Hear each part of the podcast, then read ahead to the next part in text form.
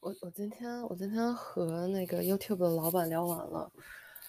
他今天早晨就各种发发那个朋友圈说上班堵车什么的，然后然后跟我开会的时候还晚了，晚了之后他晚他晚了晚了之后直接刚打开摄像头就说等我等他几分钟，他去上个厕所，因为刚开完一个 back to back 的会没有时间，就跟我就非常随意上来了就。啪啪啪就全中文交流，上来啪啪啪介绍了一下他们组都做什么，有哪几方面业务，然后这个 vacancy 是呃要去做哪一部分内容，有什么 challenge，就是我能想到的关于这个 product project 的问题，他都给我覆盖了，还挺好的。然后之后我又问了几个我私人想问的，比如说呃他们有没有 on call 啊，然后他们的产品未来的 challenge 是什么，或者说其实这个 challenge 有提到，但是最多的我可能问的，比如说他们的 call text tag 用的是什么东西写的。然后还有就是说，他们组的那个 seniority 的那个分布 distribution 是什么？比如说有几个 L 几，然后他们组至今没有 L 三，可能有一个 L 四，剩下全是 L 五，再有一个 L 六，就是剩就是那种锥形的分布，非常漂亮。我觉得我这个组真的还不错，就非常有升值的空间。然后嗯，就非常大家就因为是熟人嘛，大概可能十分钟就聊完了。他让我把一个我自己格外 project 的 brief introduction 发给他，这样他可以有一个更好的 support 我去 hiring committee 的 team。就嗯，本来说是半个小时的 meeting，但是其实我们可能十分钟就说完了这个过程。虽然我现在还没有写完，我因为之前一直准备 engineer 方面的面试什么的，我那部分东西我都我都找不到了，我现在慢慢找，但是又是陷入了无限的拖延，所以所以嗯，在 Discord 跟他们聊天发现。有一个非常让我觉得也有触动的事情，就是说，嗯，聊天聊到，嗯，聊到再见爱人，然后又聊到春日迟迟再出发，我就想到昨天晚上我没睡着的时候，我昨天晚上没睡着的，我不是没睡着，我昨天四点多被被房东的儿子吵醒，他晚上就四点到六点他一直在说话，然后我就没有睡，就是睡不着。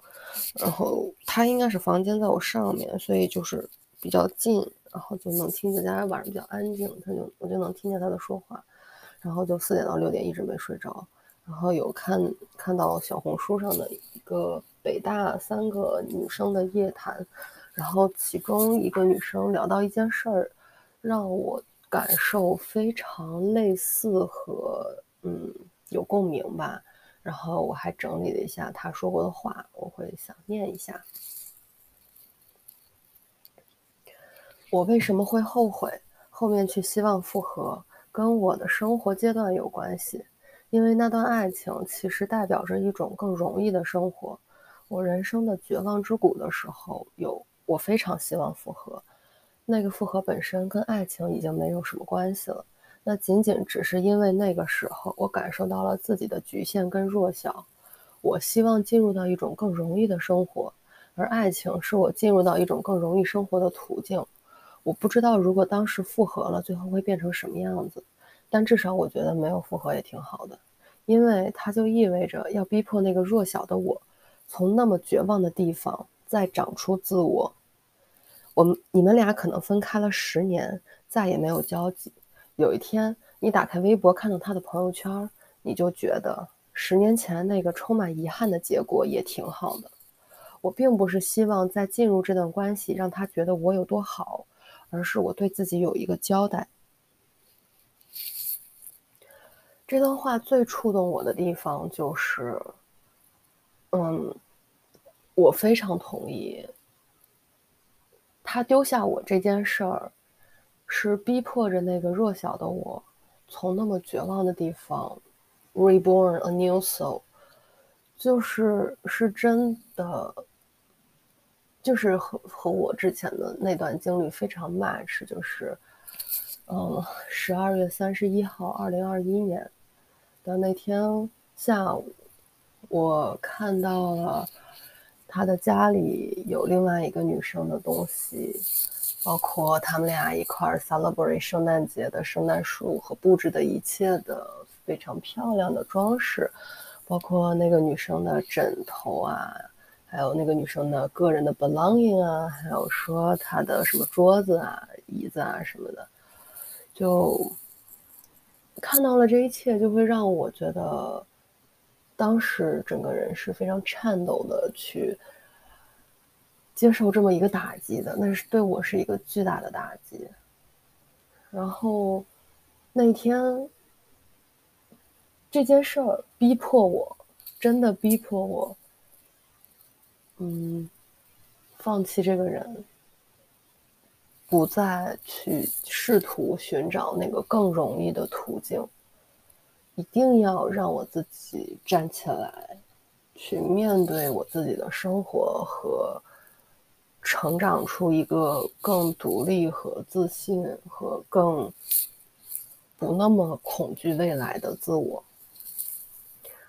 可能很多其他人很早就可以有能力去。生出这样的自我，但是对于我来说，我可能浪费了很多年，去活在一个不愿意面对生活真实困境的状态里。但是这件事儿给了我一个机会，并且我也成功的从中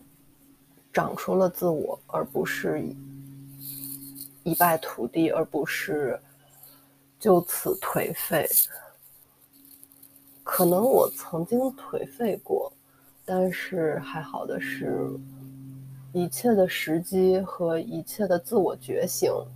都是那么的恰到好处。我没有在这个过程中经受，在这之前我经受了很多折磨，但是在我一旦觉醒之后，一切都变得前所未有的顺利。之前经受的折磨的过程中，我 accumulate 的所有的 effort，所有的折磨和努力，都在觉醒之后立刻立刻给了我回报。十二月三十一号那天，我觉醒；一月三号回来放假的第一天，一月三号我我就面了试，之后那个面试我就拿到了这个 offer。然后虽然说。之后又经历了这么多，我可能四月四号才入职，但是 anyway 一切都是往好的方向发展的。包括最近和老今天刚和老板聊完，就昨天 onboarding 第一天，我 收到老板的微信，告诉我说他，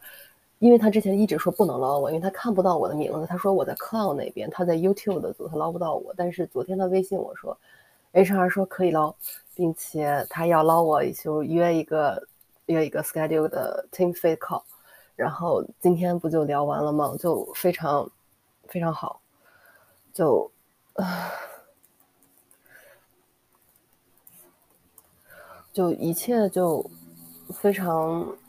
就是 follow the process，没有暂时就算有幺蛾子，我也不觉得它是幺蛾子，就只是需要一个等待的过程而已。还蛮开心的，就会希望这一切都是我值得的。我也现在确信是我值得的。我很感激我自己，我不感激别人，我很感激我自己，在这个过程中能够站出、站起来和长出自我。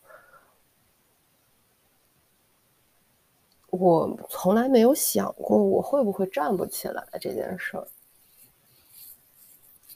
但是在我没站起来之前，我确实比较害怕说这个时间会持续的比较久。只能说我真的运气非常好，在我刚站起来的时候，我立刻就抓住了机会。我我真的觉得我自己的我自己是一个超级超级幸运的人，即使。经历了一些不好的事情，但是也总能在恰当的时候，在非常关键的时候，感受到一些上天给我的力量吧。好了，我焦虑的逃避完了，我要回去写我的 project summary。